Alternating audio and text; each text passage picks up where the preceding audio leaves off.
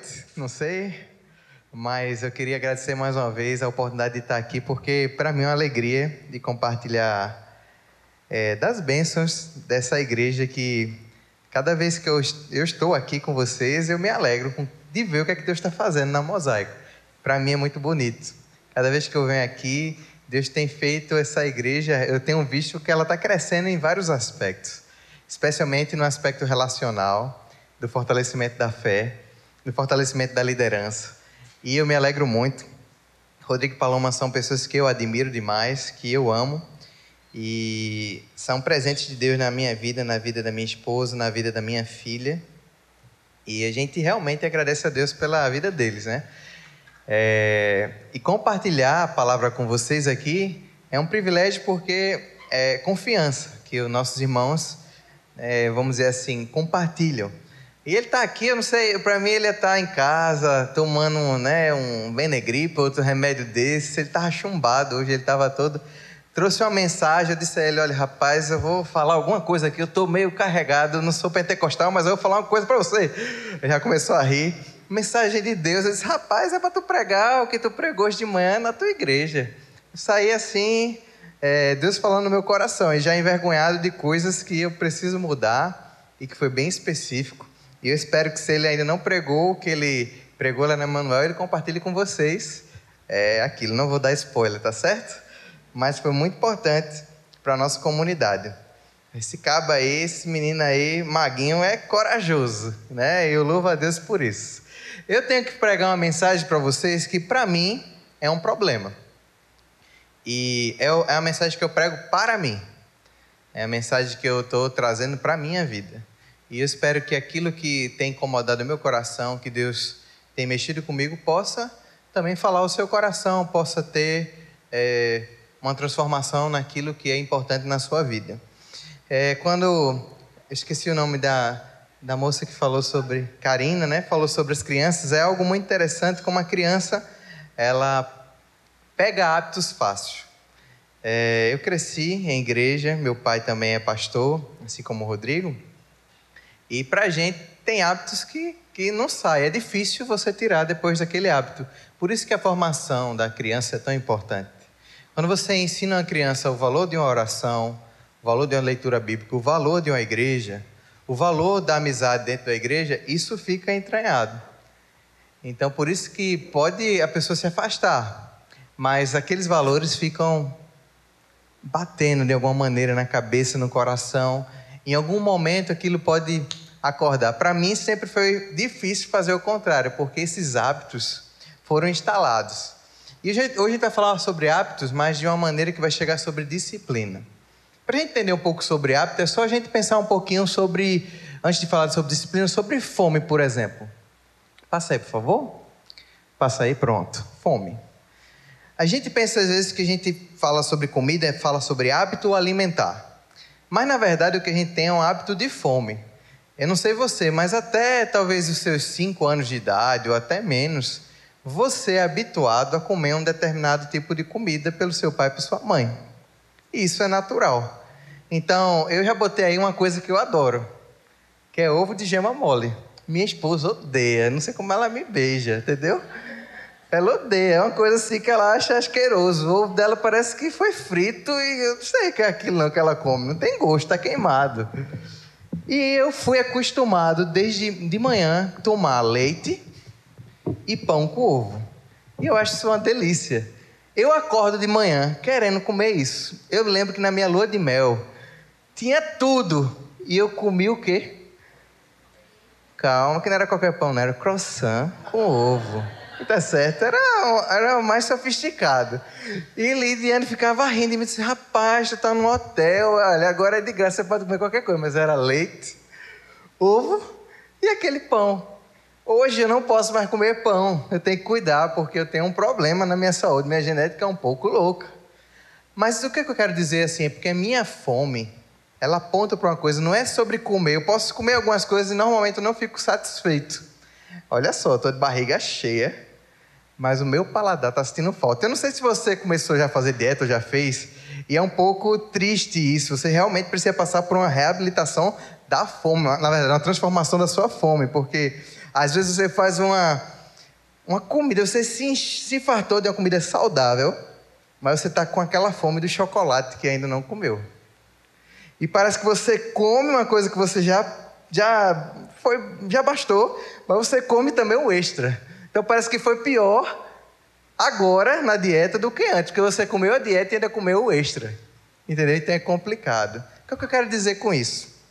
O problema é que às vezes não adianta você mudar certos comportamentos sem mudar aquilo também que faz você reagir ou fazer o que você faz. Existe algo no seu coração, na sua mente, que leva você àquele determinado tipo de coisa. Existe um estudo, até, por exemplo, acho que é nos Estados Unidos, que eles usam muito aquele é, doce que é baseado no milho, eu esqueci, é gluconato de alguma coisa. Então o pessoal fica viciado, e a gente também fica viciado com o estilo de açúcar que a gente come, então a gente fica acostumado com aquilo. Para mudar hábito é muito difícil. É necessário disciplina. E eu não sei se você já teve curiosidade de, de ver na Bíblia. Pode botar lá em disciplina, por favor? Muito interessante que a Bíblia fala sobre disciplina. A palavra disciplina na Bíblia é bem abrangente. Ela pode ser, por exemplo, instrução, pode ser correção, pode ser é, castigo, pode ser mudança. Por exemplo, se você abrir Hebreus 12, a palavra de Deus nos diz que Deus, ele disciplina quem ama. Mas você vai ver uma pessoa que não é amada por Deus pelo fato de viver da maneira que quer, do jeito que quer, porque Deus não intervém. Mas o filho de Deus vai ser disciplinado por ele. Que é como um pequeno menininho que vai querer colocar o dedo lá na tomada, e é claro que o pai, de uma maneira rápida, vai ter que dar uma tapinha ou fazer alguma coisa antes que aquilo aconteça. Uma disciplina para o bem-estar daquela criança. Mas a Bíblia fala, por exemplo, se você abrir no capítulo 1 de Provérbios, é um dos livros que mais falam sobre disciplina, capítulo 15, capítulo 13, capítulo 12, vai falar sobre o sábio abraça a disciplina, o tolo a despreza. Se não me engano, é 15, 32 de Provérbios, fala que o sábio abraça a disciplina e o tolo se destrói porque a despreza ou perde a sua vida. E palavras como vida equilibrada, bem-estar, alegria, satisfação, é, senso de direção estão ligadas à palavra disciplina. Por outro lado, descontrole, infelicidade, mal-estar para quem está ao seu próximo, ou seja, castigar até os outros pelas consequências dos seus próprios erros, estão ligados à tolice pelo fato de não se colocar na disciplina. Então, a disciplina é algo muito importante na Escritura. Então, eu descobri para mim que eu sou uma pessoa muito indisciplinada, em muitos aspectos. E é uma coisa difícil. E que às vezes eu acho até uma besteira.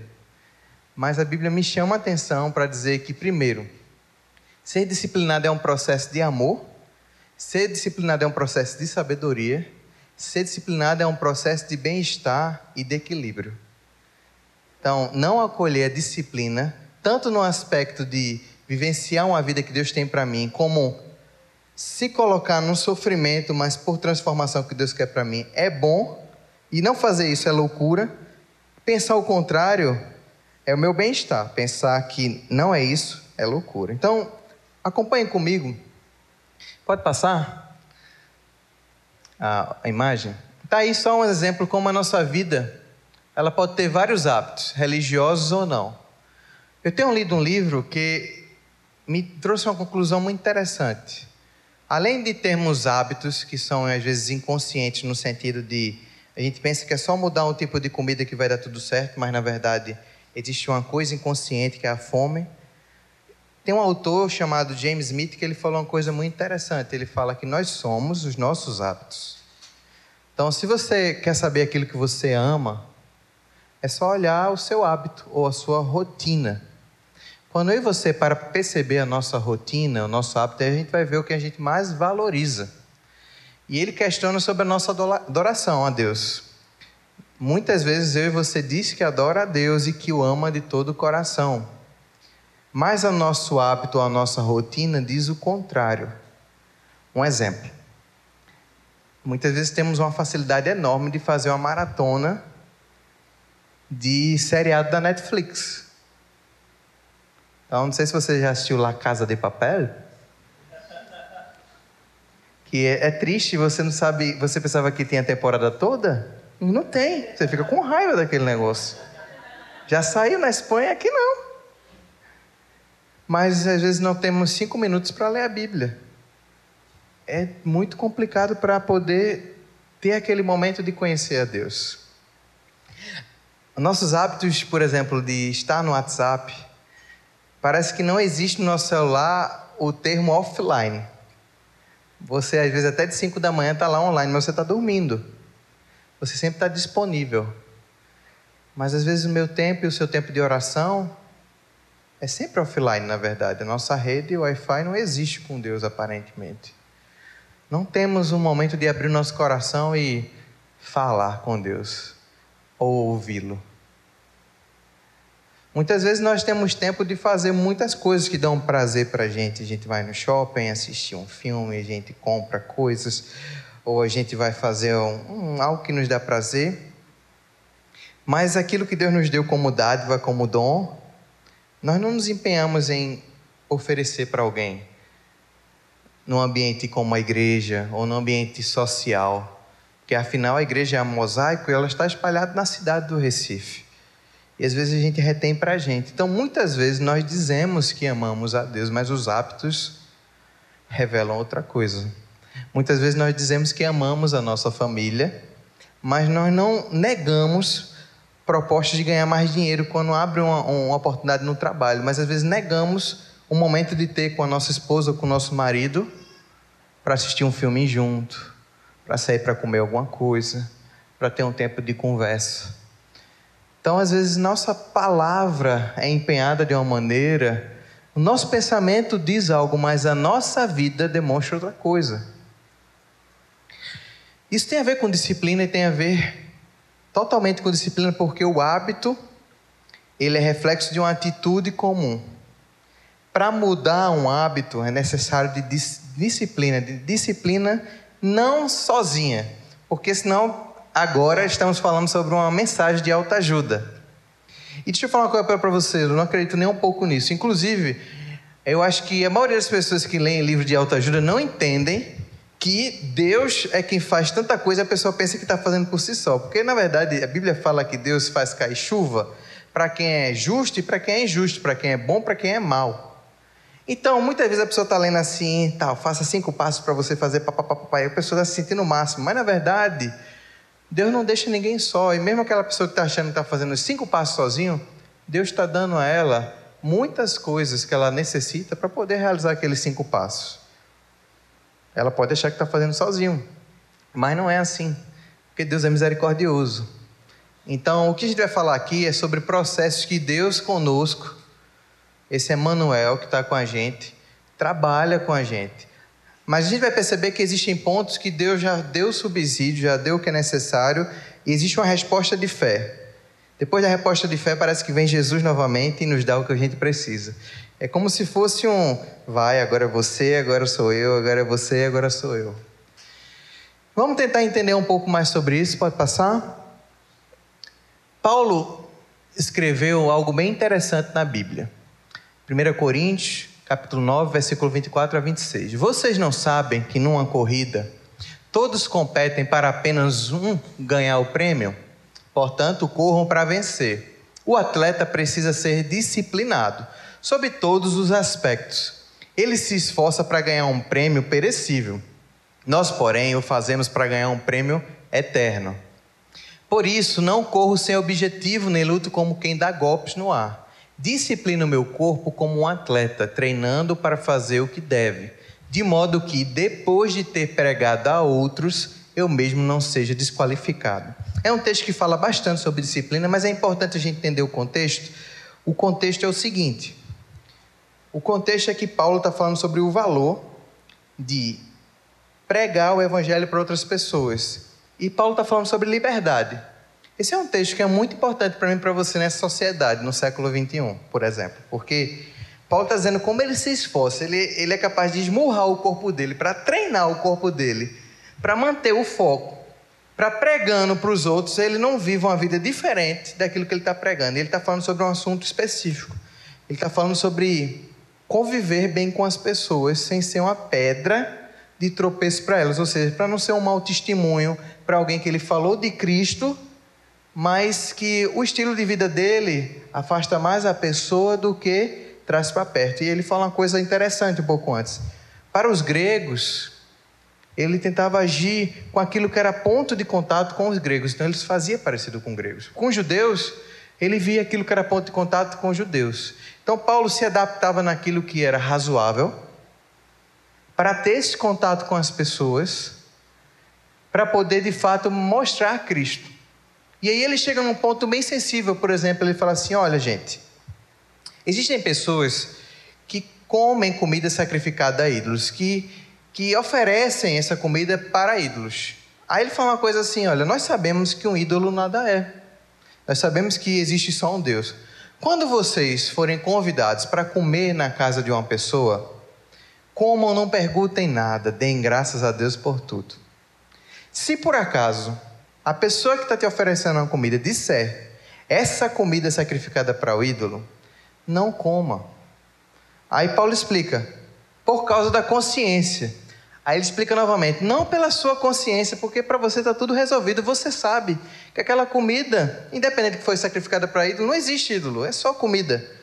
Mas por causa da consciência da pessoa, para que ela não pense que você adora ídolo como ela. Porque se você comer, você está compartilhando de uma adoração. Então, não coma. Sabe o que, é que Paulo está dizendo? Como ele se esforça para não fazer as pessoas terem um tipo de crença que afastem elas de Jesus, ao invés de aproximar. Ele chega a ser radical assim: prefiro nem comer carne, ao invés de comer carne e afastar as pessoas de Jesus. Olha o nível de disciplina que Paulo colocou. Muito grande, né?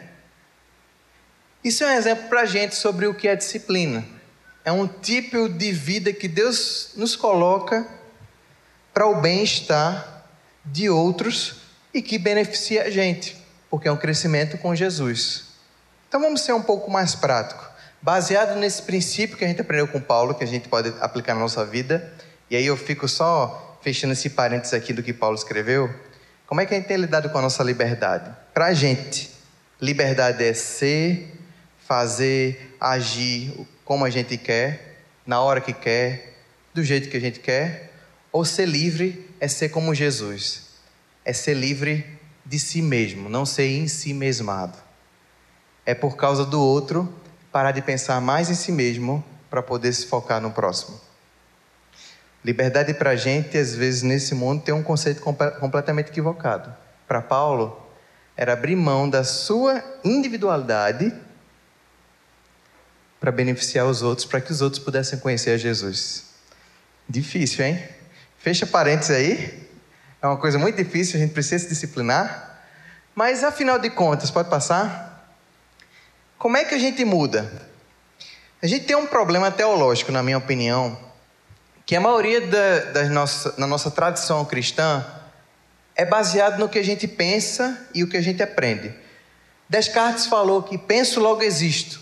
E basicamente a gente pensa assim: que o que a gente aprende no culto vai fazer uma transformação enorme na nossa vida. Bem, isso aqui é muito importante. E eu acho isso aqui sensacional e fundamental. Mas isso aqui é parte do processo. O que a gente aprende num PG, um pequeno grupo, no culto, é parte do processo, é conhecimento que vem para a nossa mente, para o nosso coração.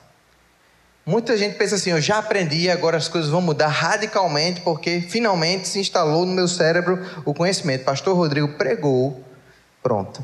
Agora minha esposa vai ver o homem que eu sou. Quando chegar em casa vai ser uma coisa diferente. Eu não sei vocês, eu vivo uma crise que muitas coisas que eu creio eu não consigo fazer.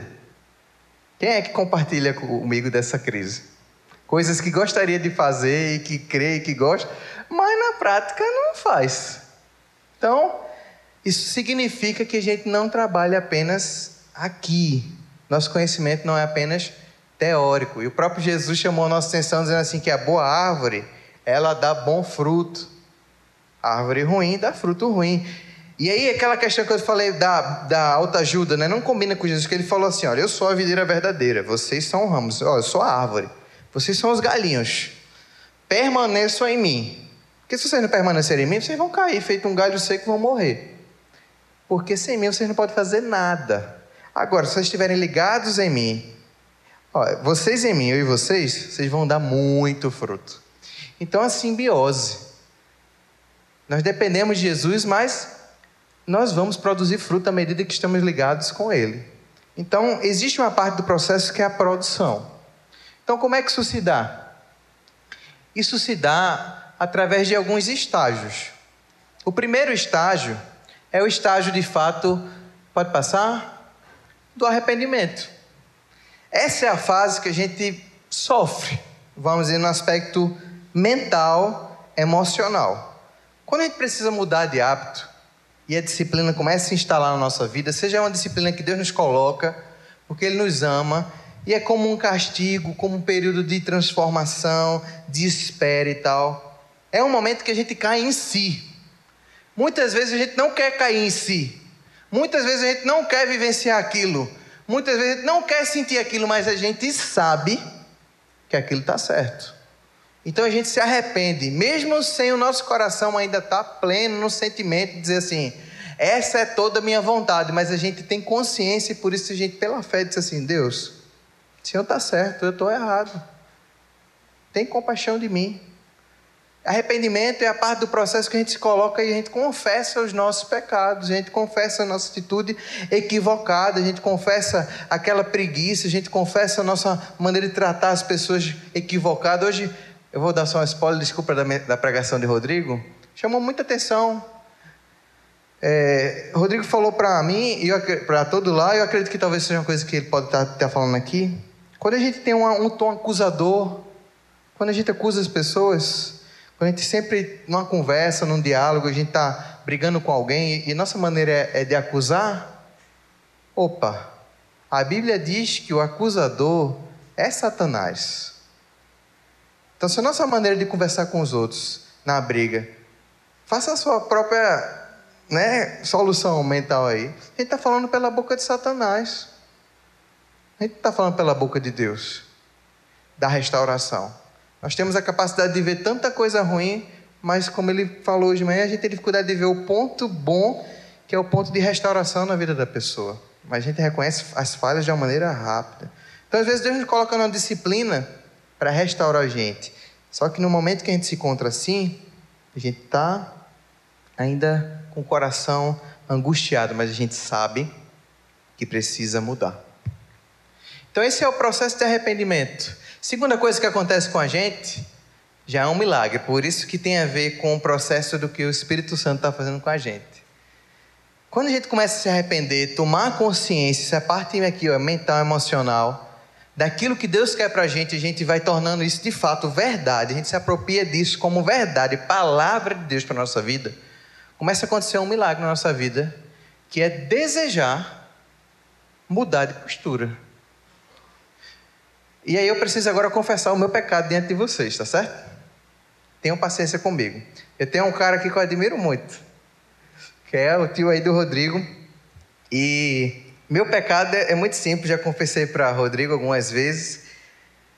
Eu posso morrer a qualquer momento, eu não não estou tanto assim, mas eu vou deixar duas gatinhas, gente, minha esposa e minha filha. Não posso, mas qualquer pessoa vai querer casar com a minha esposa rápido. Não pode, aí ainda vou deixar minha filha. Isso é um absurdo. Eu tenho um problema assim de genética complicado e eu não estou me cuidando. Eu tenho um triglicerídeo alto, tenho colesterol alto e minha pressão já, tô, já sou hipertenso. Posso morrer aqui, tá? Se eu cair, não foi o Espírito Santo, me leve para o hospital, tá certo? Foi algum problema no coração. E, gente, sabe aquela vontade de fazer exercício e ir para para praia correr? Eu nunca tive. Nunca, não tenho. Não tenho vontade.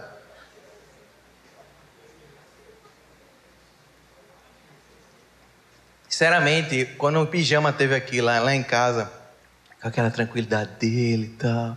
Nossa, cara, vocês têm um paraíso aqui, né? Garanto que você deve adorar muito a Deus quando você vem para cá. Eu, uhum. É vergonhoso, porque até isso eu tenho dificuldade, porque eu passo um tempo, aí a onda vem e volta. Vem e volta. Eu já fico entediado. Ela fez a mesma coisa, o sol tá lá e tal, calor, eu fico suando. Enfim, eu não sei se o Nordeste, o calor do Nordeste me faz bem. E eu, eu fico constrangido com isso, eu estou falando aqui de fato com angústia no meu coração, tá certo? E ele falando, ele falando que Goiânia só tem rio, cavalo e mato e música sertaneja, né? E ele queria ter aquilo lá e a gente não aproveita, e é muito verdade isso, né? Às vezes a gente tem riquezas e não aproveita, vem outro e aproveita muito na nossa vida. E eu, caramba, que vergonha. E, gente, sinceramente, eu estou nesse processo aqui, ó. Eu já, Deus mudou muita coisa no meu coração. Eu hoje entendo todas as necessidades que eu preciso mudar. E eu, falando sinceramente, eu tenho um desejo de andar de bicicleta. Eu tenho uma bicicleta lá. Tem dias que eu já acordo programado, hoje eu vou. E eu acordo realmente animado. Eu sonho andando de bicicleta. E eu me saboto todo dia. Sabe o que é me sabotar? Não é com coisa ruim, não. É com coisas do trabalho, com, com coisas de família, com coisas boas. Mas para não fazer exercício. E eu já sei que aquilo vai produzir um monte de benefício. E eu estou querendo. Mas eu não pulei para a terceira etapa. Eu fiz isso ano passado, seis meses, andando de bicicleta e os 45 dias primeiro foram um inferno. Eu não tive a endorfina rapidinho, não, gente.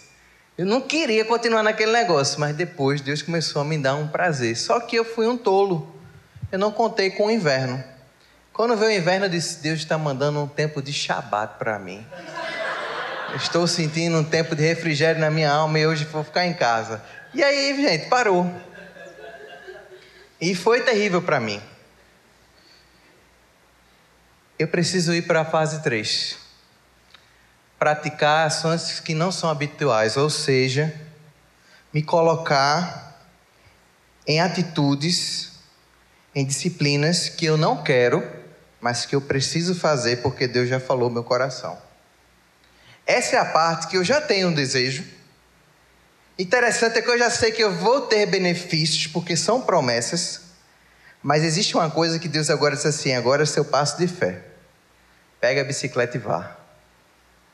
E eu não estou tomando essa coragem. E eu sei, eu estou abrindo meu coração aqui para vocês. É uma coisa prática, simples do dia a dia, mas espiritualidade abarca tudo, inclusive as coisas do dia a dia, física, nosso relacionamento, nossa forma de tratar o outro. E isso está levando em risco a minha vida. Os benefícios são tantos, deixa eu falar um pouco sobre o G1 esporte e os benefícios da, né, do esporte na sua vida, tá certo? Olha, eu estava vendo as coisas que eu estou perdendo aqui. E, primeiro, o exercício, gente, se você praticar ele, vai causar melhoria na memória. Eu sou muito esquecido vai causar concentração, humor, bem-estar. Parece Jesus o negócio. O exercício também ajuda nos casos de depressão e ansiedade, diminuindo também o estresse e a tensão corporal. Além disso, ajuda a fortalecer os músculos, a resistência muscular, regula o intestino, baixa o colesterol, misericórdia, ajuda a diminuir dores crônicas, queima as calorias, ajudando a perder gordura localizada, melhora a autoestima, melhora a flexibilidade, a elasticidade, a postura, ajuda a controlar a pressão sanguínea, diminui o risco de doenças crônicas como diabetes e hipertensão. Eu quero aceitar agora, em nome de Jesus. O negócio está sério, gente. Olha, é produzido no nosso corpo em glu glucagon e insulina, que tem a ver com essa questão do açúcar, né? Endorfina, que é a sensação de prazer, a catecolaminas, adrenalina e noradrenalina e o hormônio do crescimento. Então, eu estou falando sobre isso porque tem a ver com Deus, sabe por quê? A gente vai entender. Essa é a parte de se colocar naquilo que a gente não quer, mas a gente precisa continuar. Então, o quarto ponto é a constância. Então, é quando a gente permanece na nossa mudança. Quando a gente permanece na nossa mudança, a gente não faz feito eu fiz. Começou a chover, Eu não contava com obstáculo, obstáculo óbvio e eu caí. Eu desisti. Foi uma coisa tola na minha vida. Fiz uma coisa completamente besta. Mas a constância tem a ver com aquilo de ter se colocado. Então, duas verdades sobre isso que eu estou falando, sobre, sobre essa questão da disciplina. Pode passar. Primeiro, por isso que a gente não, não é uma questão de autoajuda. O Espírito Santo é como a nossa endorfina, gente. Existem aspectos que vão ser nossa atitude, mas Deus nunca vai deixar a gente só. Eu sei que existem promessas para mim. Se eu fizer exercício, Deus vai me ajudar, Ele não vai me deixar só. Até no, no âmbito natural, Deus vai me acompanhar. E não é, é, palavra aqui de promessa fácil, Deus vai te dar recompensa. Não é porque Deus, Ele tem prazer de nos ajudar naquilo que é obra dele, para o caráter dele ser colocado na gente. Estou falando aqui de um aspecto físico, mas pense naquilo que você sabe que você talvez está se esquivando, de ter comunhão com alguém, você que tem uma vida mais individualista, mais fechada. E Deus está dizendo assim: Eu não criei você para isso, eu sou uma trindade. Eu sou, eu sou plural, você quer ser individual. Se coloque nessa rotina que você não quer. Deus tem promessas para a sua vida de amor, de expansão. Vai vir circunstâncias difíceis, problema? Vai. Mas os lucros são muito maiores por causa do caráter de Deus que está sendo implantado na minha vida e na sua vida. E eu sei que é difícil. Eu não sei qual é a fase que você está. Se você ainda está se arrependendo, ou se você nem se arrependeu, se você tem o desejo, você tem a consciência, você sabe se falta prática ou se está na prática e sempre caindo e voltando e falta constância. Outro detalhe muito importante é que a gente não faz isso sozinho. Tudo que eu falei aqui são aspectos de igreja. Quando nós nos arrependemos, é uma benção quando a gente confessa o nosso pecado para o irmão, porque a gente verbaliza uma dificuldade minha. Ontem foi muito engraçado. Quando eu cheguei na igreja, ninguém sabia que eu ia pregar sobre isso. Ring, que é um brother lá da igreja, ele falou assim: Tiago, eu estou correndo na praia agora, eu vou te chamar. Primeira coisa que ele falou, disse: Senhor. Eita, o senhor já está me, me cabuetando aí pra galera. O Oli foi outro. O Oli é muito sensível, né? Uma pessoa tranquila, assim: Tu sabe, né? Tu vai ficar, vai deixar a tua mulher aí, né? Viúva, né? Obrigado, irmão, pelas palavras carinhosas, assim, que eu... Se tu ficar assim, meu irmão, tu vai morrer, bicho. Vai deixar a gente aí, vai vir um pastor logo novo e te substitui. Valeu, cara. Muito bom te ouvir e tal. Por quê? Porque essa galera sabe, eu falei. Eles ficam e alguns me incentivam. E eu sou uma pessoa que precisa, né, realmente de uma disciplina de Jesus na minha vida. Mas o que, é que eu estou querendo dizer para você? Primeiro, a igreja faz parte da confissão. Segundo, a igreja faz parte do desejo. A igreja nos ajuda a mostrar a gente como a gente pode amar aquilo que a gente precisa amar. Então, quando temos amigos no processo de confissão, eles nos ajudam a entender os benefícios daquela mudança que a gente precisa. É muito interessante quando você tem uma pessoa que está com o coração equivocado, por exemplo, em um relacionamento. E aquela pessoa fala, mano, isso não faz bem para você. Se você estiver num relacionamento mais estável, você vai ver como isso é bênção. Porque você está usando pessoas e Deus te trouxe para um ambiente que você precisa de estabilidade, de cuidado, de carinho, de um amor. Então a pessoa vai te lembrando de fato quem você é, o que é que você precisa ser. Então essa pessoa vai te ajudando a desejar aquilo que é verdade. Isso é a igreja. A igreja nos ajuda no ponto 3 em que sentido? A igreja, gente, nos ajuda a nos colocarmos em situações que a gente não quer estar. Temos ministérios aqui que a gente não gostaria às vezes de praticar, mas estão à nossa disposição para a gente servir a Deus e mudar os nossos hábitos. E os hábitos não mudam de uma hora para outra, não. Mudam a partir do momento quando a gente começa a mudar a nossa fome. A nossa fome sempre vai ser pão com ovo e leite. Mas agora eu estou comendo tapioca. E tapioca com ovo é ruim demais, gente. Mas eu comecei a gostar. Minha fome mudou. Mas demorou. Porque a fome agora, eu vi, hum, tapioca. Com queijo também dá, de vez em quando. Mudou, porque agora não é pão. Pão vai me matar. Mudou a consciência. Então a alimentação minha já mudou. Deus fez algo até mais complicado com a gente. Coitada da minha esposa. Teve problema com é, lactose, com glúten. Isso mexeu muito com a gente. Mas mexeu radicalmente também comigo. Então Deus faz coisas que mexem com a gente radicalmente, mas para o nosso benefício. Então, gente, eu estou tentando falar de uma maneira bem elementar para a gente entender como é que Deus age para a gente. Eu queria finalizar falando apenas duas coisas importantes. Eu estava assistindo o stand-up de Chris Rock, eu gosto muito é, desse comediante. Eu estava assistindo, foi é, Tambourine, se não me engano, da Netflix, saiu essa semana. E eu estava assistindo, prestando atenção e tal. Eu vi ele começando a falar uma coisa e disse, rapaz, ele está falando sério. Isso não é uma piada. E eu tenho certeza que ele estava falando sobre um aspecto sério e deu para perceber que tinha realmente uma seriedade. Ele estava falando sobre um problema no casamento dele. E de fato, no final, a conclusão foi isso. Ele falou como ele se separou da esposa. E um dos aspectos foi o vício em pornografia, que é um hábito descontrolado, o sexo sendo utilizado de uma maneira que não foi dada por Deus. E, gente, é, foi de partir o coração perceber uma frase que eu achei chocante. Ele dizendo assim: Eu me tornei um autista sexual. Eu disse: Uau! Que frase, assim, que, que palavra. Ele, eu fiquei assim, eu fiquei insensível. Eu fiquei tão sofisticado nas coisas que eu via que eu queria um tipo de imagem. Então, na vida real, eu não queria mais ter aquilo.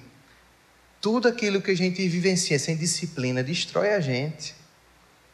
E tá aí um cara super famoso que é uma maneira triste, mas eu disse: Poxa, esse cara tem muito poder para mostrar que isso é uma verdade, que é, coisas boas dadas por Deus sendo super desejadas sem controle destroem a gente. A gente precisa entender o valor das coisas como Deus deu. E tá aí a pornografia é uma coisa que destrói a gente. A gente vê na Bíblia, é verdade, mas às vezes a gente se coloca em condições que não faz bem para a gente. Então isso é apenas um exemplo de como Deus quer disciplinar a gente para o nosso bem, para a nossa história, para a nossa vida. Outra coisa, gente, é que por que a gente vai conseguir mudar? Eu creio que eu vou ser um atleta em nome de Jesus. E vou mudar minhas posturas de relacionamento que eu preciso, ser mais disciplinado nas minhas organizações. Se Jesus não voltar, eu sei que eu tenho metas a atingir, não porque eu sou um homem de metas, mas é porque Jesus quer que eu transforme meu caráter. E eu estou machucando algumas pessoas com meu estilo de vida. Tem coisas que Deus me deu, pessoas para completar, porque eu sou pobre e tem pessoas que são ricas de talentos que eu não sou. Então isso eu tô, tô livre de crise. Deus me deu um amigão aí, Rodrigo, que ele tem riquezas que eu não tenho. E eu não tenho que estar em crise porque ele é melhor do que eu em certos aspectos. Não. Nossa amizade se completa. Mas tem coisas que Deus está dizendo assim: você pode mudar. E sabe por que eu vou conseguir mudar? É porque aquele que se foi o mais disciplinado da história e passou a maior mudança do mundo já vivenciou a vida que eu não posso ter, foi a pessoa mais disciplinada e mudou o hábito que eu não poderia ter e me fez aceito por Deus. E por isso eu não tenho mais crise com Deus. E por isso está tudo bem. Por ter Ele como meu Salvador, por ter Ele como meu Senhor, eu tenho uma convicção, baseado nesse texto também. Esse outro, embora fosse filho, Jesus aprendeu a obediência por meio de seu sofrimento. O mesmo texto em Hebreus fala que ele foi tentado em todas as coisas. Por isso, gente, ele nos entende. Jesus sabe o que eu e você precisa para mudar. Ele não vai deixar a gente sozinho. Ele nos disciplina, mas ele nos acompanha nessa mudança. Porque ele foi a pessoa que mais foi o disciplinado da história, o que mais mudou e o que quer nossa transformação para a glória de Deus, para o nosso bem-estar. Você não está sozinho. E essa mudança não é porque se você não mudar, Deus não vai te amar. Jesus já foi disciplinado e já fez tudo. Eu e você já somos aceitos, porque ele já fez tudo que a gente precisava. Não existe débito. Então tá tudo certo, gente. Essa questão é, é o estilo de vida que a gente tem. Representa o caráter de Jesus, é como Paulo, a gente está vivendo a liberdade de Deus. E eu não sei se essa mensagem para você foi uma coisa fácil. Porque você, afinal, se sente uma pessoa cheia de facilidade de cumprir metas, é muito exigente e se considera até perfeccionista. Olha, eu não sei qual é a sua medida de padrão, mas eu queria dizer que eu acho que você está equivocado ou equivocada. Todos nós precisamos da disciplina do Senhor em alguma área. Tem muita gente que é tão perfeccionista, tão exigente e pensa o seguinte: sou muito bom no trabalho, sou muito bom, sempre fui muito bom nos estudos, por exemplo.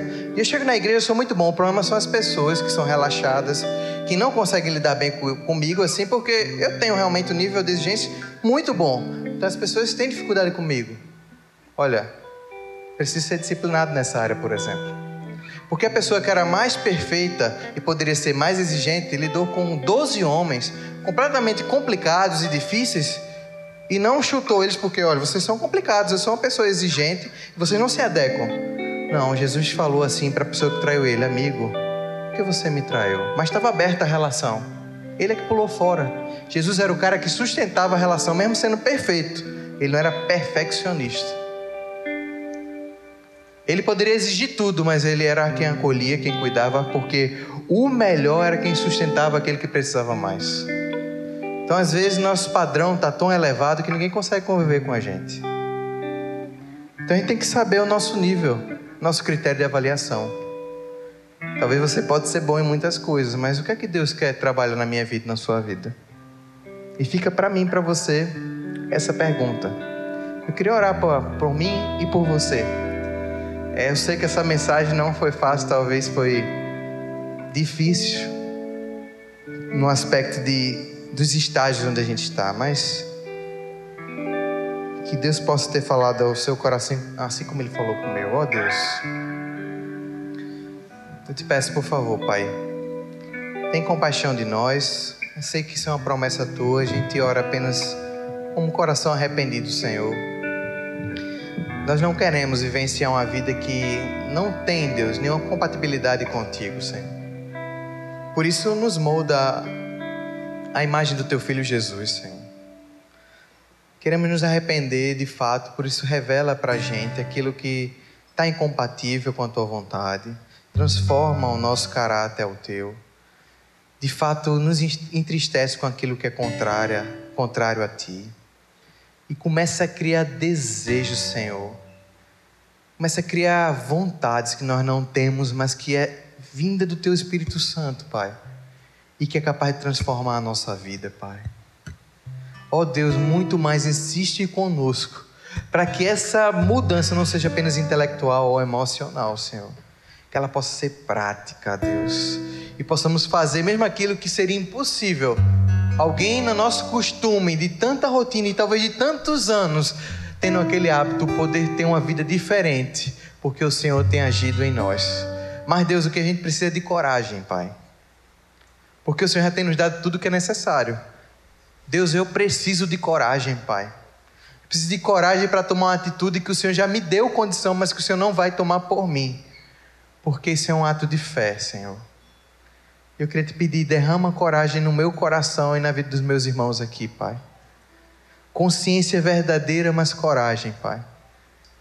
Porque eu sei, Deus, que a endorfina verdadeira, que é a alegria que a gente precisa, eu sei que o Senhor vai nos dar, Pai. Eu sei que o Senhor vai preencher o nosso coração, porque o Senhor é a nossa alegria. Nós não queremos, Pai, ficar talvez nessa atitude também de ir, parar, de ir, parar. Deus, nós queremos ter constância também, Senhor. Tem compaixão de nós. Queremos dar um testemunho de quem é o Senhor é na nossa vida. E oramos por isso, Senhor. Queremos ser disciplinados, queremos ser sábios, porque nós sabemos que cada vez que o Senhor nos disciplina é uma prova do teu amor por nós. Muito obrigado por essa igreja, Pai. Abençoa essa igreja.